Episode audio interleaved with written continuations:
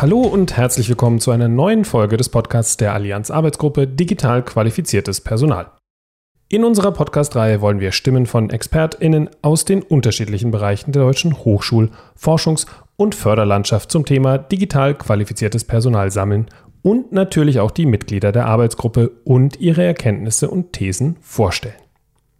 Wir, das sind Matthias Bornschein, Electronic Resource Librarian in der Fachbibliothek Umwelt des Umweltbundesamtes und Christian Erlacher. Ich bin bei der Max-Planck-Gesellschaft für digitale Themen in der Personalentwicklung zuständig. Heute spreche ich mit Heike Neuroth und Inka Tapenbeck über Daten- und Informationskompetenz, die digitalen Skills von Studierenden und warum man einmal nach Quadratamplitudenmodulation googeln sollte.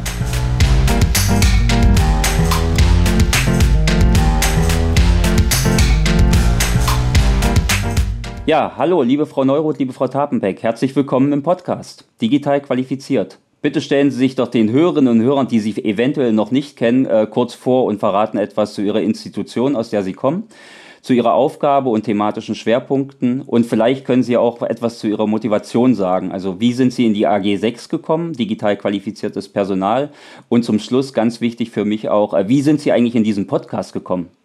Dann fange ich vielleicht mal an. Mein Name ist Inka Tappenbeck. Ich bin Professorin am Institut für Informationswissenschaft der TH Köln und ich lehre und forsche in den Bereichen Informationsressourcen, Informationsdienstleistungen und Vermittlung von Informationskompetenz. Ja, in die AG6 bin ich über die Hochschulrektorenkonferenz äh, gekommen, die mich hierhin ähm, entsandt hat, beziehungsweise gefragt und gebeten hat, hier teilzunehmen, was ich gerne zugesagt habe. Und genau, die letzte Frage war, wie ich in diesen Podcast gekommen bin. Ja, auf die freundliche Einladung von Ihnen, Herr Bornstein. Ja, dem kann ich eigentlich wenig hinzufügen, zumindest nicht bei der letzten Frage. Hallo, mein Name ist Heike Neuroth. Ich bin seit 2015 an der Fachhochschule Potsdam, ähm, Fachbereich Informationswissenschaften und seit 2020 Forschungsprofessorin mit den Gebieten Forschungsdaten, Forschungsdatenmanagement, Digital Humanities, Open Data, so im weitesten Sinne. Ich bin in der Allianzinitiative schon tatsächlich von Anfang an involviert und habe ähm, auch mich in verschiedenen Arbeitsgruppen schon beteiligt, unter anderem virtuelle Forschungsumgebung und Forschungsdatenmanagement und äh, finde das Engagement der HRK hier auch sehr wichtig weil sie eben einen Bereich vertritt, der sonst von den anderen Allianzpartnern äh, nicht so dominant vertreten ist, wie zum Beispiel eben Lehre und Qualifizierung. Super, vielen Dank schon mal für äh, ja, die, diese ersten Stimmen. Und wenn Sie die ersten Folgen gehört haben, wovon ich ganz stark ausgehe, wissen Sie, dass wir zu Beginn immer mit den Interviewgästen so ein kleines Spiel spielen. Heute haben wir den Luxus, dass wir mit zwei Gäste haben und normalerweise äh, stelle ich jetzt den, äh, stellen wir den Kollegen immer ein, eine Frage und sie sollten diesen Satz dann vervollständigen. Diesmal würde ich das ein bisschen anders machen. Ich würde das äh, entweder an Frau Tappenbeck oder an Sie, Frau Neuroth, richten. Und der erste Satz ist an Sie, Frau Neuroth. Inga Tappenbeck beschreibe ich in drei Worten mit. Kompetent, zuverlässig und detailreich von ihren Kenntnissen und Kompetenzen her. Dankeschön. Und Frau Tappenbeck, Heike Neuroth beschreibe ich in drei Worten mit. Zielsicher, durchsetzungsstark und kompetent, ja. Perfekt. Und jetzt eine Frage an Sie beide. Digitalisierung verbinden wir mit? Chancen und Risiken. Dem habe ich nichts hinzuzufügen. Perfekt. Wird dann jetzt auch zur ersten Frage kommen. Äh, Frau Neuroth, Frau Tappenbeck, Sie sind beide Professoren an Fachhochschulen, wie Sie an Ihrer Vorstellung gesagt haben, und haben damit natürlich den täglichen Kontakt mit dem qualifizierten Personal von morgen. Was sind aus Ihrer Sicht heute die wichtigsten digitalen Kompetenzen, die Studierende zukünftig haben sollten? Oder ganz, ganz einfach gefragt, welche Skills würden Sie Ihren Studierenden am Ende der Studienzeit gerne mit auf den Weg geben?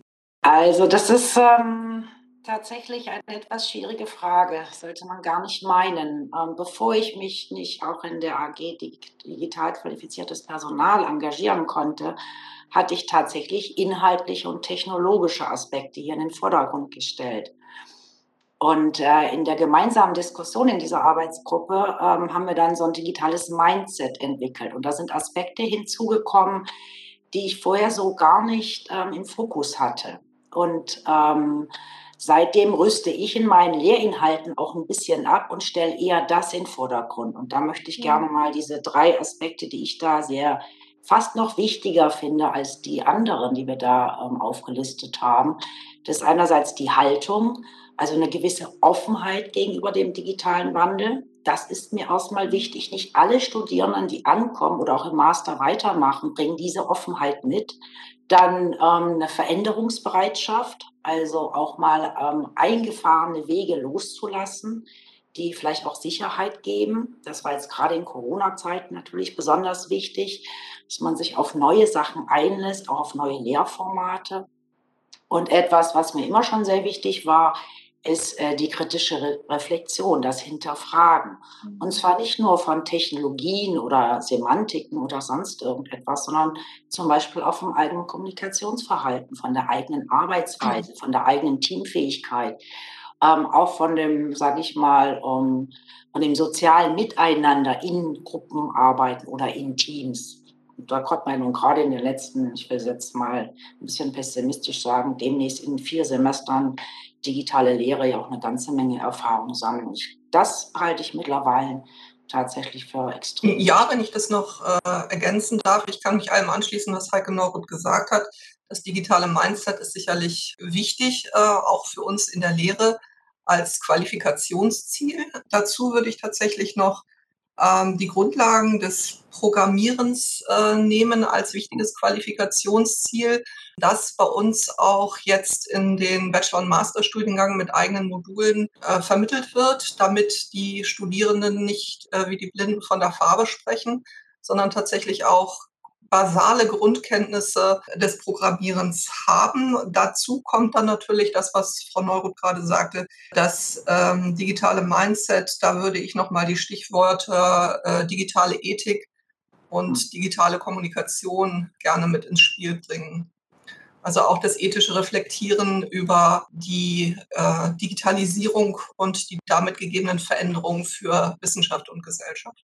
Und sehen Sie hier die Rahmenlehrpläne gut aufgestellt, um die jungen Studierenden genau das mitzugeben? Ähm, die Rahmenlehrpläne stehen ja nicht fest. Die verändern wir ja kontinuierlich. Und jetzt kann ich natürlich nur für die TH Köln sprechen. Wir haben in den letzten Akkreditierungen unserer informationswissenschaftlichen Studiengänge genau daran gearbeitet, äh, Module in, das, in die Curricula zu integrieren, die diese Qualifikationsziele äh, bedienen. Wir haben beispielsweise im Masterstudiengang äh, Bibliotheks- und Informationswissenschaft ein Grundlagenmodul Library Carpentry integriert, in dem eben äh, Grundkenntnisse des Programmierens äh, vermittelt werden.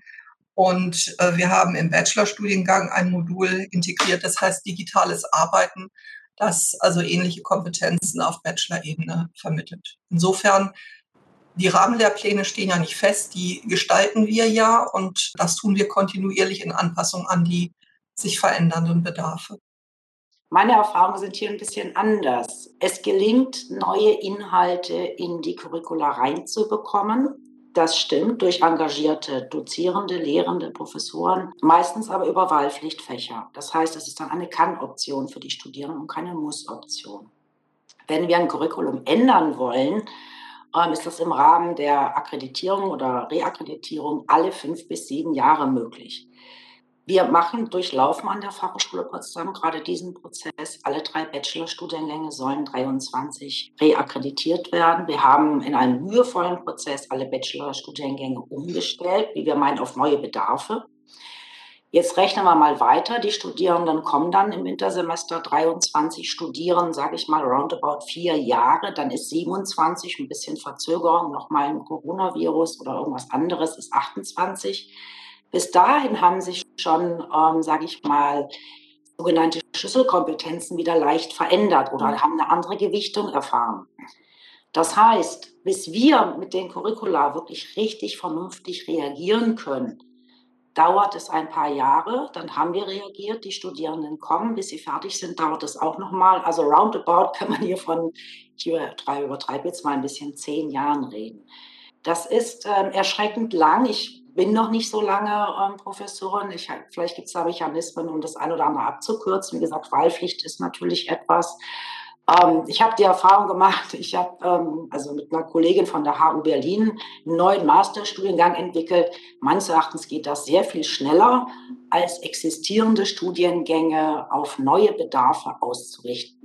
Und damit meine ich jetzt nicht komplett neu fachwissenschaftlich, sondern wirklich jetzt auch die Herausforderungen im Rahmen der Digitalisierung zum Beispiel. Ähm, wir haben ja natürlich die, die Reakkreditierungsrhythmen, die du genannt hast, aber wir haben ja äh, parallel dazu auch einen kontinuierlichen Studienreformprozess, bei dem wir unsere Curricula äh, einer kritischen Überprüfung unterziehen. Und natürlich können wir Lehrinhalte ja dynamisch anpassen. Es ist ja überhaupt kein Problem in einem Modul, das heißt digitales Arbeiten, die ähm, Lehrinhalte an die Anforderungen der sich verändernden digitalen Transformation anzupassen. Ähm, also ganz so, äh, ganz so starr sehe ich das System nicht, wobei ich dir natürlich, was die rein zahlenmäßigen Rhythmen angeht, vollkommen recht gebe. Aber parallel dazu ist es ja durchaus möglich, äh, Dinge anzupassen und zu verändern. Und das, ähm, ja, das erfordert natürlich sehr viel Eigeninitiative und ist aufwendig. Und man muss sich abstimmen, aber ähm, wir sind äh, wir sind ja nicht darauf festgelegt, äh, sieben Jahre nach einer Akkreditierung dieselben Lehrinhalte zu vermitteln. Und das tun wir ja weder in, in Köln noch in Potsdam. Sie haben jetzt ganz viel von Bedarfen gesprochen und Sie haben als Expertin in Bezug auf Informationsdaten und Kommunikationskompetenz wahrscheinlich äh, auch den Blick nach vorn. Welche Kompetenzen, Qualifikationen oder Skills werden denn zukünftig verstärkt in diesem Bereich äh, Informationswissenschaften beziehungsweise Informations- und Kommunikationswissenschaften an Bedeutung gewinnen? Also ich finde, Frau Tapenberg hat schon einige genannt. Ne? Das ist also sicherlich ähm, die Reflexion im ethischen Bereich, Grundkenntnisse in der Programmierung. Jetzt würde ich mal aus der Datenecke natürlich auch noch sagen, alles rund um Daten, das fängt damit an, wo, wo bekomme ich überhaupt ähm, Daten, wie beurteile ich, ob die äh, Datenquelle vertrauenswürdig ist, wie kann ich sicher sein, dass ich rechtlich auf der sicheren Seite bin und ich die Daten nachnutze, weiterverarbeite oder gar veröffentliche? Dazu gehören für mich auch statistische Kenntnisse, also jetzt nur mal auf den Bereich Daten bezogen. Ne? Also das ist ein sehr, sehr weites Feld und ich rede hier nicht von, ähm, sage ich mal, Schwerpunktsetzungen im Bereich Data Science oder ähm, Data Analyst oder sonst irgendetwas, sondern wirklich rudimentäre Grundkenntnisse wir kriegen das ja mit über den Datenjournalismus. Mehr und mehr wird ähm, im Bereich von Daten, Datenvisualisierung zur Verfügung gestellt. Und ich bin ehrlich gesagt erschrocken, wie wenig, und es geht quer durch alle Statusgruppen an der Hochschule, aber bestimmt auch in der Gesellschaft, wie wenig Einzelne ähm, in der Lage sind zu beurteilen, stimmen denn die Aussagen mit den zugrunde liegenden Daten überein? Oder wurde hier, ähm, weiß ich nicht, wegen der Schlagzeile wurden die Daten hier in eine Richtung hin manipuliert, die eine objektive Betrachtung der Daten sagen, wo das das nicht hergibt zum Beispiel. Ne? Also ist jetzt sehr datenzentriert, das ist aber auch ein Thema, für das ich offenbar brenne, wie ich wieder mal feststelle gerade.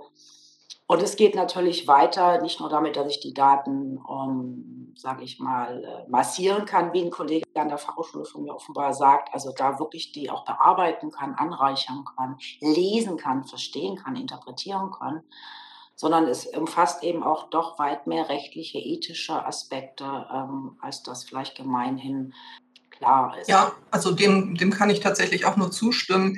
Vielleicht noch einige andere Aspekte ergänzend, ähm, wenn Sie fragen, wie hat sich denn, wie haben sich denn die Anforderungen an Informationskompetenz, an Datenkompetenz, an digitale Kommunikationskompetenz verändert in den letzten Jahren, dann würde ich sagen, da gibt es für mich vor allem zwei Entwicklungslinien. Einmal ist, sind die Anforderungen komplexer geworden und zum anderen äh, verändern sie sich immer schneller. Ähm, das sind zwei Dinge, die uns ja auch in der Lehre Schwierigkeiten machen, wie wir eben gerade bei dem Thema davor schon gesehen haben. Diese hohe Veränderungsdynamik, die ist tatsächlich eine große Herausforderung. Um das mal an einem Beispiel deutlich zu machen, bis in die 90er Jahre hinein, die Zeit, in der ich studiert habe, bedeutete Informationskompetenz in der Wissenschaft im Wesentlichen, dass man in einem Zettelkatalog in einer Universitätsbibliothek äh, Literaturquellen ermitteln konnte, die Bücher und Zeitschriften im Bestand gefunden hat und auch in der Lage war, eine ähm, Fernleihbestellung abzugeben, äh, aufzugeben. Ähm, das hat sich dann mit den ersten Datenbanken verändert, aber heute ist es natürlich was ganz anderes. Also heute heißt eben Informations-, Daten- äh, und Datenkompetenz, digitale Kompetenz viel, viel mehr. Ich muss ähm, Informationen und Daten in äh, vielfältigen Suchsystemen mit vielfältigen Suchwerkzeugen, die alle unterschiedlich funktionieren, ermitteln können. Ich muss wissen, für welchen Informationsbedarf ich welche Quellen und Werkzeuge wähle. Ich muss mich in diesen unterschiedlichen Informationsumgebungen äh, methodisch bewegen. Das heißt, ich muss eben, wie ich sagte, wissen, wie suche ich wo, damit ich auch zum Ziel komme. Ich muss die Qualität der gefundenen Informationen einschätzen können, wie Heike Neuroth es eben gerade sagt. Ich muss sie kritisch beurteilen können. Ich muss wissen, für welchen Zweck sind welche Quellen geeignet. Und das wird in diesem komplexen Szenario eben sehr viel schwerer. Und äh, genau, und dazu kommen die, die Anforderungen an den ethischen und rechtlich korrekten Umgang mit Daten und Informationen, der sich ja im Zuge der digitalen Transformation auch nochmal verkompliziert hat, äh, durch unterschiedliche Lizenzen, unter denen Dinge publiziert werden, durch Open Access und die damit äh, gegebenen Bedingungen. Und insofern würde ich sagen, haben sich die Bedarfe ähm, oder die Anforderungen an Informationskompetenz und darunter würde ich jetzt mal im Sinne der Northschen Wissenstreppe auch Datenkompetenz subsumieren, äh, sie sind, sind komplexer geworden und sie verändern sich äh, immer schneller. Und das fordert uns alle ja täglich. Wie sehen Sie denn die Studierenden hier, die jetzt neu an die Unis kommen? Sind die kompetent in diesem ganzen Umgang mit Daten, mit Informationen oder müsste eigentlich in der Schule auch schon mehr gemacht werden, im schulischen Kontext? Also für die Bachelorstudierenden kann ich sagen, die sind alle natürlich digital hochgerüstet, was, die, was das technische Equipment angeht. Aber ähm, vieles beschränkt sich dann doch auf, ähm, um das mal etwas polemisch zu sagen, Klicken und Wischen. Ähm, also der methodische Umgang mit Informationsquellen, mit Informationssuchwerkzeugen, der ist in der Regel nicht vorhanden. Also diese Fähigkeit ist in der Regel nicht vorhanden. Das wird äh, im Studium, zu Beginn des Studiums, aber auch begleitend das Studium äh, hinüber ent, äh, vermittelt. Und das muss auch dringend vermittelt werden. Ähm, der methodische Umgang mit Daten und digitalen Informationen, das ist eine Kompetenz, die noch nicht in der Schule vermittelt wird. Das ist unsere Beobachtung. Ähm, daran hat auch die Facharbeit, die jetzt geschrieben wird und in deren Kontext der Informationen ermittelt werden müssen, nichts geändert. Da äh, gibt es offenbar noch einige Abgründe zu schließen. Also dem habe ich gar nicht so viel hinzuzufügen. Ich habe oder ich habe gelehrt, sowohl an Universitäten als auch an Fachhochschulen. Ich sehe da keinen Unterschied. Ich sehe ähm, fachlichen Unterschied, also jemand im Bereich Design oder Architektur hat naturgemäß noch weniger mit äh, Literaturauswertung oder der Suche nach Quellen zu tun als jemand vielleicht im Bereich Informationswissenschaften. Alle können mittlerweile gut präsentieren, auch mit PowerPoint und auch ähm, wirklich jetzt nicht zu textlastig oder Schrift zu klein. Aber insofern, um auf Ihre Frage nochmal zurückzukommen, Herr Bornschein, das sehe ich schon so, dass man hier eine gewisse Grundkompetenz in der Quellenbewertung und Quellensuche durchaus weiter in die Schule verlagern sollte. Und das meine ich gar nicht so sehr, dass die Studierenden ähm, das, nicht, ähm, also das nicht lernen wollen, mhm. sondern denen fehlt die Sicherheit, das zu beurteilen. Die haben in meiner Wahrnehmung überwiegend Angst, dass ihnen was entgeht, weil sie diese Sicherheit nicht haben in der Suche nach Literatur oder auch nach Daten. Das schränkt sie dann schon mal weiter ein. Und dann trauen sie sich auch nicht, ähm, sage ich mal, das zu bewerten. Also klassischerweise so ein, so ein State of the Art oder so ein Forschungsstand, egal welches Thema das ist, das können auch Backrezepte sein, ehrlich gesagt, bezogen auf Apfelpfannekuchen oder sonst irgendwas. Ähm, die trauen sich nicht zu, zu sagen, das sind die fünf wichtigsten, einschlägigsten und relevantesten Quellen. Und das liegt einfach daran, dass da hier eine jahrelange äh, Erfahrung und Umgang damit fehlt. Und natürlich können wir ihnen in den wenigen Jahren, die sie dann im, im akademischen Umfeld sind, ähm, das immer wieder beibringen. Aber das, was sie vorher jahrelang in der Schule versäumt haben, das, das können wir einfach nicht mehr so schnell aufholen. Jedenfalls nicht so profund, dass sie sich dann auch sicher sind ähm, und das auch selber gut beurteilen können, ob sie jetzt äh, gute Suchergebnisse haben oder nicht. Und das halte ich tatsächlich für fatal. Mal abgesehen davon, wenn ich ehrlich bin, halte ich das für eine Grundkompetenz, die jede Bürgerin und jeder Bürger haben sollte. Davon mal ganz abgesehen, wenn ich mir das jetzt so genau überlege. Ja, genau. Also das, dem, dem kann ich nur zustimmen. Ich denke, da ist noch einiges zu tun in der schulischen Qualifikation ähm, da reicht es eben nicht, äh, Tablets anzuschaffen und bereitzustellen, sondern die damit äh, verbundenen Kompetenzen müssen natürlich auch vermittelt werden. Also wie ermittle ich Quellen, Äh, wie zitiere ich richtig? Wie darf ich Bilder verwenden? Welche Lizenzen gibt es und was bedeutet das überhaupt für die Weiterverarbeitung von, von Quellen? Wie kann ich gute Quellen von schlechten unterscheiden? Welche Kriterien gibt es, um Fake News zu identifizieren und solche Dinge? Bis hin zur Kommunikation in digitalen Kontexten. Also wie schreibe ich in, einem, in einer Mailingliste? Wie schreibe ich in einem Blog? Wie schreibe ich in einer privaten E-Mail? Welche unter, also dass es da Unterschiede gibt, ist, ist äh, durchaus gar nicht so verbreitet, dieses Wissen. Wenn wir uns den ganzen Mikrokosmos Lehre und Lernen einmal anschauen, gibt es ja immer diese zwei Welten. Es gibt die Lernenden und es gibt natürlich auch die Lehrenden. Macht sich auch bei den Lehrenden die wachsende Bedeutung an Daten, Informationen und digitalen Themen äh, bemerkbar. Also in dem Qualifizierungsangebot für die Lehrenden. Die müssen sich ja auch ständig weiter qualifizieren. Beobachten Sie das bei Ihren Fachkolleginnen oder auch mal über den Fachbereich hinweg? Ist da die Bereitschaft da, sich auch in diese neuen Themen einzuarbeiten und das Wissen dann an die Lehrenden, äh, Lernenden weiterzugeben? Auf jeden Fall. Also es gibt sowohl ein breites Angebot äh, an Weiterbildungsmöglichkeiten, als auch ähm, ja, äh, auf, auf, der, auf der Landesebene, als auch auf der Ebene der, der Hochschule, als auch Angebote für Studierende. Wir haben zum Beispiel äh, seit diesem Semester einen Zertifikatskurs Digital Literacy ähm, an der TH Köln, in dem Studierende aller Fakultäten ein ähm, Qualifizierungsprogramm durchlaufen können, bei dem eben der Umgang ähm, mit digitalen Daten im Fokus steht. Und insofern würde ich sagen, ja, äh, es besteht nicht nur die Bereitschaft, es besteht auch die von allen gefühlte dringende Notwendigkeit, sich da weiter zu qualifizieren. Ähm, das hat sich ja durch Corona auch einfach nochmal ganz stark intensiviert im Bereich des E-Learning, im Umgang mit äh, digitalen Tools jeglicher Art äh, in der Lehre. Und insofern würde ich sagen, die Bereitschaft, äh, die nehme ich bei den Kollegen wahr. Und die Angebote ähm, auf Landes- und auch auf äh, Hochschulebene sind aus meiner Ansicht, äh, aus meiner äh, Perspektive wirklich nicht nur hinreichend, sondern ja, bedienen den Bedarf für für aus meiner Perspektive gesehen auf jeden Fall äh, hinreichend. Also ich kann nicht wahrnehmen, dass uns da irgendwelche Qualifizierungsmöglichkeiten fehlen. Die Schwierigkeit ist viel eher, das in dem Alltag unterzubringen. Es ist ja nicht so, als hätten wir bis jetzt äh, fünf Stunden in der Woche darauf gewartet, uns weiter zu qualifizieren. Ähm, wir sind ja auch so schon äh, durch Lehre und Forschung und Selbstverwaltung gut beschäftigt und durch die äh, digitale Transformation, die jetzt durch Corona nochmal zusätzlichen Schub bekommen hat, ähm, sind wir jetzt in der Situation, uns in ganz vielen äh, Bereichen weiter qualifizieren zu wollen, aber eben auch zu müssen und dafür auch Gelegenheit und Zeit zu finden. Mein Problem ist gar nicht so sehr, dass es keine Angebote gibt, sondern eher, das in meinem ja, akademischen Alltag noch unterzubringen. Aber sehen Sie ja auch eine Entwicklung während oder jetzt nach Corona oder auch die Chance, dass, dass man aus dieser Zeit etwas mitnimmt? Also, dass es wirklich besser wird. Wir hatten äh, in einer letzten Sendung mit Herrn Handke gesprochen, der halt, ich weiß, Sie kennen sie wahrscheinlich, der halt auch der Meinung ist, dass sich die äh, Ausbildung an den Universitäten seit 1750 nicht großartig verändert hat, außer dass die Dozenten PowerPoint nutzen.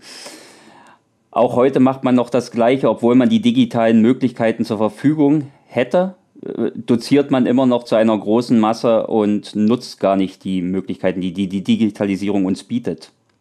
Also ich hätte Ihnen vor Corona bestimmt zugestimmt. Das war nämlich auch meine Wahrnehmung. Wobei man hier unterscheiden muss, glaube ich. Ne? Vieles ist ja auch eine, eine äh, Generationensache. Also, und das ist auch etwas, ähm, was wir, sage ich mal, in unserem Mindset ja mit Teilhabe so umschrieben haben es fällt mir ein bisschen schwer, von jemandem, der 60 Jahre alt ist, Professorin oder Professor oder so, zu erwarten, dass er sich jetzt noch mit Forschungsdatenmanagement und Data Literacy auseinandersetzen muss. Ne? Also insofern muss man mal gucken, es kommen sehr viel, in meiner Wahrnehmung, sehr viele jüngere Kolleginnen und Kollegen nach, ähm, die das Thema richtig reinfluten in die Hochschule. Und ich kann zumindest für die Fachhochschule Potsdam sagen, als ich 2015 angekommen bin, wie Data Literacy und Forschungsdatenmanagement, das wüsste ich jetzt nicht, dass uns das betrifft, sowohl von den Kollegen als auch von der Hochschulleitung. Das hat sich radikal geändert innerhalb der wenigen Jahre. Das hat jetzt auch nichts mit Corona zu tun. In der, also durch Corona beschwingt, ist es schon so, ähm, dass ich einen ähm, großen Respekt habe vor Kolleginnen und Kollegen, die sich innerhalb kürzester Zeit massiv einarbeiten mussten, ihre Ängste, Unsicherheiten überwinden mussten. Und ähm, ich glaube, es gibt keine Hochschule, die nicht ihr E-Learning Center hochgefahren hat, personell, infrastrukturell, technologisch. Natürlich haben wir alle ein bisschen experimentiert. Wir sind in Potsdam über Big Blue Button, dann jetzt doch bei Zoom gelandet, haben noch MS Teams. Das ist dann auch eine Vielfalt irgendwann gewesen, auch mit den anderen Tools, Umfrage, Meinungserhebung, was auch immer.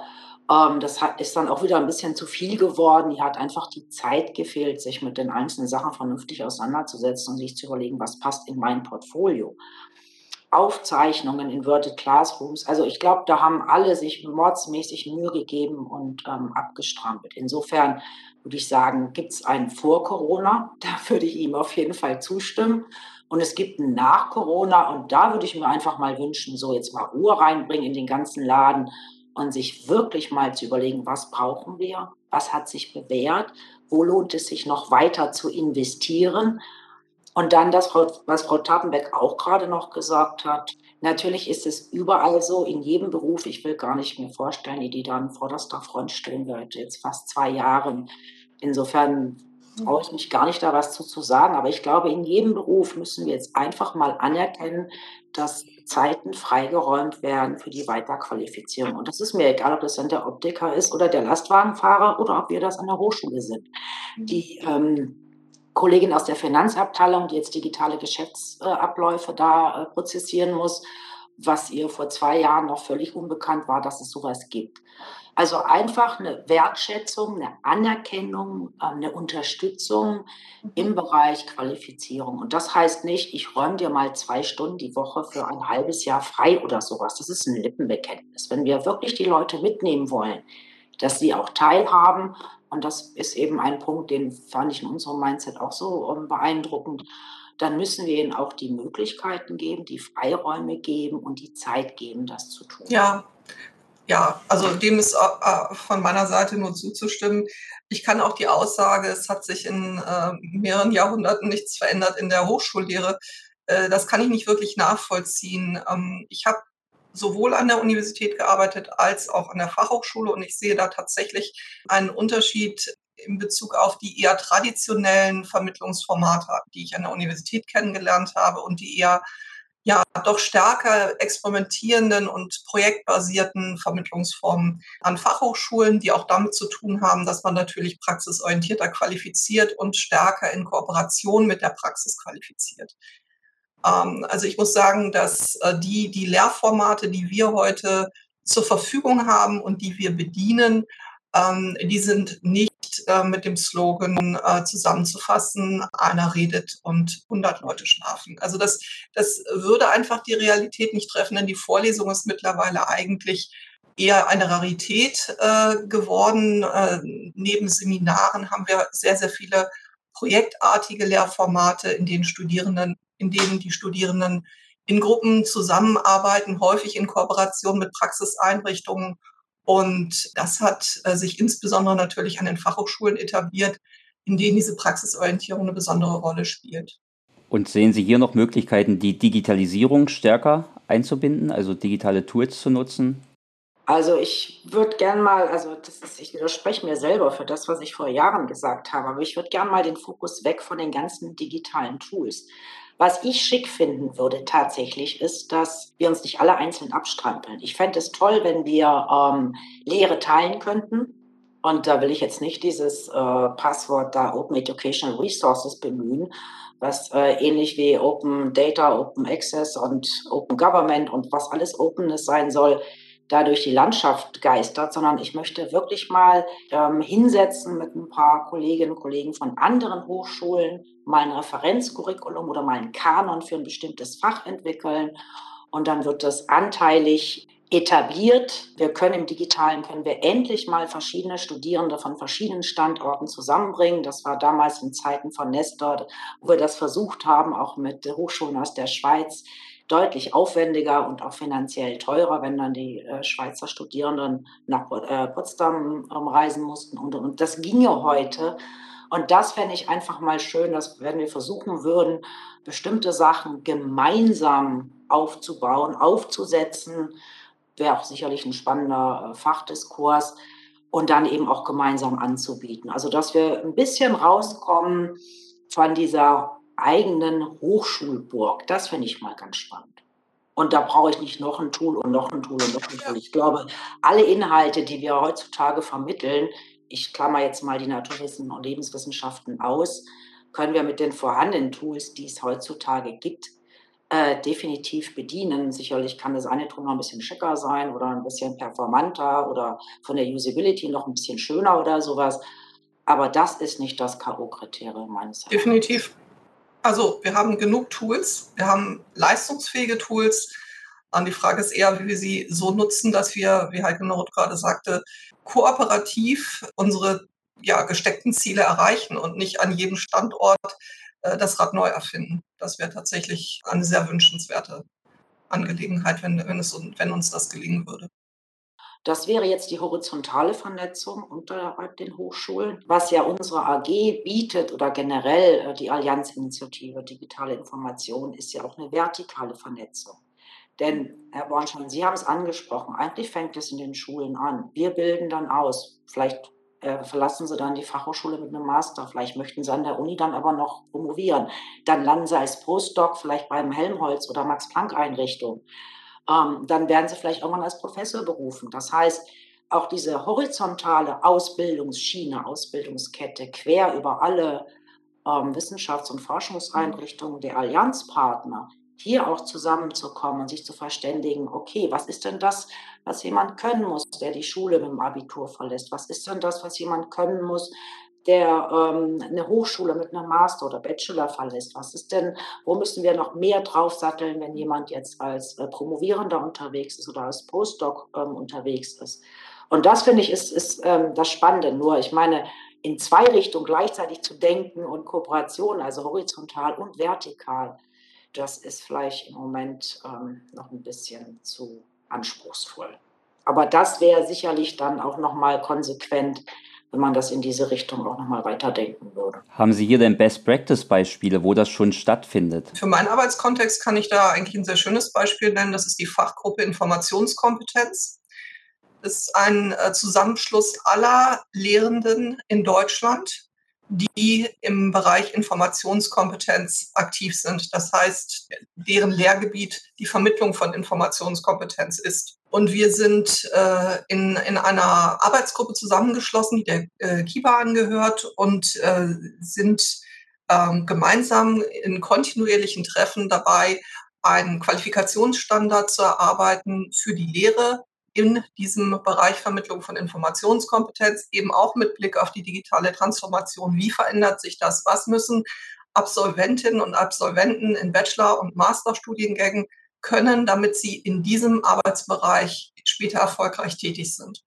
Und diese gemeinsame Arbeit an äh, Qualifikationsanforderungen, wir, im Moment sind wir gerade dabei, eine gemeinsame Publikation zu realisieren, die leistet genau das, was Heike Neuroth gerade gefordert hat, nämlich den, den Austausch über Qualifikationsziele und die gemeinsame Arbeit an diesen. Also das ist für mich ein sehr gelungenes Beispiel, ich glaube, im Bereich Data Literacy oder Datenkompetenz sind wir da noch nicht so weit. Das ist ja noch ein deutlich jüngeres äh, Themengebiet. Und jetzt ist das ein bisschen aberwitzig, aber nach meiner ähm, Wahrnehmung ist das schon so. Es ist ein Thema, was von allen Seiten als sehr wichtig anerkannt wird. Also sowohl von der EU als auch von der Bundesregierung, als auch von einzigen Landesministerien, von den Forschungsförderern BMBF, DFG, Volkswagen Stiftung und so weiter und so fort.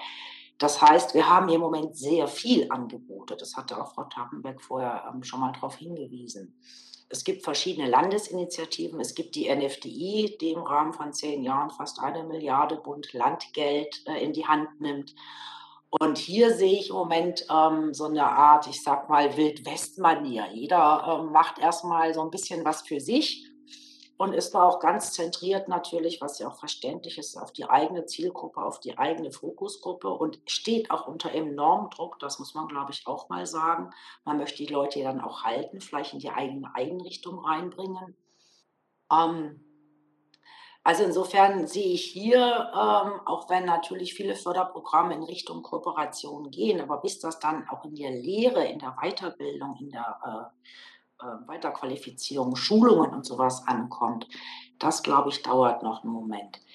Da gibt es ähm, vielversprechende Ansätze in äh, Holland und in Großbritannien und muss mal gucken, wie Deutschland darauf reagiert. Die ist ja nicht nur sehr föderal, was Bund-Land äh, anbelangt, sondern auch was die einzelnen Typen von Hochschulen und Forschungseinrichtungen anbelangt. Aber ich glaube, es wird noch dauern, bis hier konkrete, ich sag mal, ähm, Berufsabschlüsse rauskommen, Karrierepfade ähm, und einfach so ein Kanon oder ein Referenzkurriculum. Hier würde ich jetzt nochmal anschließen und zwar als AG richten wir unseren Fokus ja, Sie haben das ja schon öfter gesagt, auf das Digital Mindset, auf die digitalen Kompetenzen und die digitalen Kern Kernkompetenzen, also die Spezial- oder Fachkompetenzen. Und jetzt nochmal die Frage, wo sehen Sie in Ihrer täglichen Arbeit mit den Lehrenden, Studierenden und dem wissenschaftsunterstützenden Personal den besonderen Bedarf an Qualifizierung? Gibt es da einen Punkt, den man besonders herausstellen sollte? Ich würde gar nicht so sehr eine Kompetenz herausstreichen wollen, auch wenn es mich natürlich sehr zur Datenkompetenz hinzieht und ich mich zurückhalten muss. Ähm, aber wenn ich jetzt ganz versuche, wirklich objektiv und neutral auf dieses Thema zu schauen, dann ist es für mich die Schnittstellenkompetenz. Und damit meine ich, alle verschiedenen Einheiten müssen besser zusammenarbeiten, müssen neugieriger aufeinander sein. Ich kann keine gute digitale Forschung machen ohne Forschungsunterstützung. Ich kann nicht besonders gut lehren, wenn ich nicht die Infrastruktur und ich sag mal so den Spirit um mich herum habe. Das heißt, diese, diese Schnittstellenfunktion, sich in andere Bereiche zu begeben und dort ins Gespräch zu kommen und zu schauen, wie man hier zusammenarbeiten kann oder noch besser zusammenarbeiten kann, sodass die verschiedenen Bereiche, was die digitale Transformation anbelangt, besser und sicherer ähm, und harmonischer funktionieren. Das fände ich sehr wichtig. Ich nehme im Moment so ein bisschen wahr, dass ähm, alle sich so ein bisschen zurückziehen und sagen, okay, das sind jetzt digitale Geschäftsgänge, damit habe ich nichts zu tun. Das ist jetzt meine digitale Lehre und das ist mein Forschungsgebiet, ohne zu sehen, dass die Sachen, die da rauskommen, für andere wieder interessant sind oder gar wichtig sind. Und eine Überforderung, Corona, digitale Transformation, kann zu einem Rückzug führen von verschiedenen Stakeholdern oder ich weiß gar nicht, wie ich das nennen soll. Und da finde ich es einfach gut, wenn wir ähm, gewisse Leute haben, die interdisziplinär, transdisziplinär denken, die so einen gewissen digitalen Spirit mitbringen, die neugierig sind, die versuchen zu verstehen, aus welcher Community kommt das Gegenüber und versuchen da anzudocken, um gemeinsam Sachen zu optimieren, Prozesse, Strukturen. Also das, weil alles, und das fand ich auch beeindruckend, was Frau Tapenberg gesagt hat, weil alles sich ändert und es ändert sich nicht nur, sondern es ändert sich auch noch schnell. Und da müssen wir, glaube ich, ein bisschen gucken, dass wir ähm, die verschiedenen Leute um uns herum, die vieles auch erst möglich machen, dass wir die mitnehmen. Ja, ich muss auch sagen, äh, genau wie äh, Heike Norroth es gerade sagte, die eine Kompetenz äh, zu benennen, äh, fällt mir sehr schwer, weil ja die unterschiedlichen Gruppen, die Sie gerade genannt haben, Herr Bornschein, die Lehrenden, die Forschenden, das wissenschaftliche Personal ganz unterschiedliche Aufgaben haben und die Kolleginnen und Kollegen in der Verwaltung hm. stehen vor anderen Herausforderungen als äh, der Forscher oder die Forscherin. Und deswegen finde ich es nicht plausibel zu sagen, die ganzen unterschiedlichen Gruppen mit ihren ganz unterschiedlichen Aufgabenbereichen benötigen alle dringend die Kompetenz X. Sie benötigen alle unterschiedliche digitale Kompetenzen und ähm, entscheidend, ob das Zusammenspiel gelingt, eine, eine entscheidende Bedingung dafür, dass das Zusammenspiel gelingt, ist ähm, aus meiner Perspektive, und das ist ja auch äh, das, äh, was Heike Neurath eben schon angesprochen hat, mit dem ähm, ja, mit dem Trans- und Interdisziplinären. Ich würde das nochmal auf den Begriff der Kommunikation beziehen. Ja, also dass wir uns austauschen und dass ich verstehe, was der technische Mitarbeiter sagt. Das ist wichtig, dass, äh, dass wir uns auf der Ebene auch äh, wirklich verstehen können. Ich weiß, vor 25 Jahren war es ein, ein nahezu unmöglich, äh, als Geisteswissenschaftler mit Kollegen aus der IT-Abteilung ein Gespräch zu führen, bei dem beide Seiten das Gefühl hatten, dass man sich versteht. Und ähm, das muss uns gelingen, ja, dass wir diese Gräben schließen und dass sich der Althistoriker mit dem IT-Experten der Hochschule austauschen kann, ergebnisorientiert austauschen kann und gemeinsam an einem Projekt arbeiten kann. Und das ist für mich ähm, im Grunde der Schlüssel. Nicht, dass alle hinterher das Gleiche können, die gleiche Kompetenz haben, sondern dass sie miteinander sprechen können und sich verstehen und gemeinsam an Projekten arbeiten können unter Nutzung der digitalen Ressourcen, die uns zur Verfügung stehen. Aber die, die, die, für mich ist der Schlüssel dafür, dass das gelingt, tatsächlich die Kommunikation. Und ähm, wenn das gelingt, wenn wir uns austauschen und verstehen können, dann können wir auch zusammenarbeiten. Frau Neuroth, Frau Tappenbeck, vielen, vielen Dank für das sehr, sehr interessante Gespräch. Zum Abschluss habe ich dann allerdings doch noch einige Fragen für Sie vorbereitet. Und meine erste Frage wäre an Sie, Frau Tappenbeck. Welchen Skill würden Sie sich von Frau Neuroth abschauen? Welchen Skill könnte ich mir von Frau Neuroth abschauen? Ganz viele, da muss ich jetzt wählen. Also auf jeden Fall die Vernetzungskompetenz, die hat sie in einem ganz beeindruckenden Maße, ja. Und Frau Neuroth, die gleiche Frage auch an Sie. Welchen Skill würden Sie sich von Frau Tappenbeck abschauen? Ja, die Qual der Wahl. Die Geduld und die Ausdauer. Und als letzte persönliche Frage an Sie beide. Was haben Sie zuletzt gegoogelt? Ich hätte nie gedacht, dass ich immer mal mehr Angst vor Spielen habe als vor Fachfragen. ähm, Digitalität tatsächlich, gerade eben für eine Lehre ähm, am Donnerstag ein Interflex-Seminar Kultureinrichtungen in Brandenburg. Und Frau Tapenbeck? Ich habe ganz lange nicht mehr gegoogelt, weil ich Startpage nutze. Aber eines der äh, letzten Worte, die ich gegoogelt habe, war Quadratamplitudenmodulation. Weil ich für meine Studierenden ein Beispiel dafür gesucht habe, dass man auch bei sehr seltenen ähm, Suchbegriffen in Google abstrus hohe Trefferzahlen kriegt für meine Studierenden im ersten Semester. Und ähm, deswegen eben da auf das Problem äh, Aufmerksamkeit äh, lenken wollte, dass man diese Treffer dann eben auch äh, kritisch bewerten und sichten muss und dass die Bewertungskompetenz da eine große Rolle spielt. Deswegen war das letzte Wort, das ich gegoogelt habe, das Wort Quadratamplitudenmodulation. Frau Neuroth, Frau Tappenbeck, vielen, vielen Dank für das Gespräch. Es war fast zu harmonisch, aber das hatten wir uns bei der Zusammenstellung gedacht und auch gehofft. Und äh, an der Stelle, Frau Tappenbeck, äh, noch einmal vielen Dank auch für die Arbeit in der AG. Sie verlassen uns ja jetzt zum Jahresende. Ich hoffe, ich denke, ich spreche da auch für die Kollegin. Es war sehr bereichernd, Sie in der AG zu haben, Sie kennenzulernen. Mir hat es Spaß gemacht, mit Ihnen zu arbeiten, auch an dem Artikel und die informationswissenschaftliche Welt ist ja sehr klein. Ich denke, wir sehen uns wieder und ich hoffe, das ist keine Drohung. Nein, also ganz, ganz herzlichen Dank auch also für die Zusammenarbeit. Heike, bei dir weiß ich, dass uns, sich unsere Wege sowieso immer wieder kreuzen. Aber auch Herr Bornschein, äh, unsere, unsere Community ist klein. Wir werden uns sicher wieder begegnen und miteinander zu tun haben. Und Vielen Dank, Herr Bornschein, für den ganzen charmanten Rahmen. Danke. Tschüss.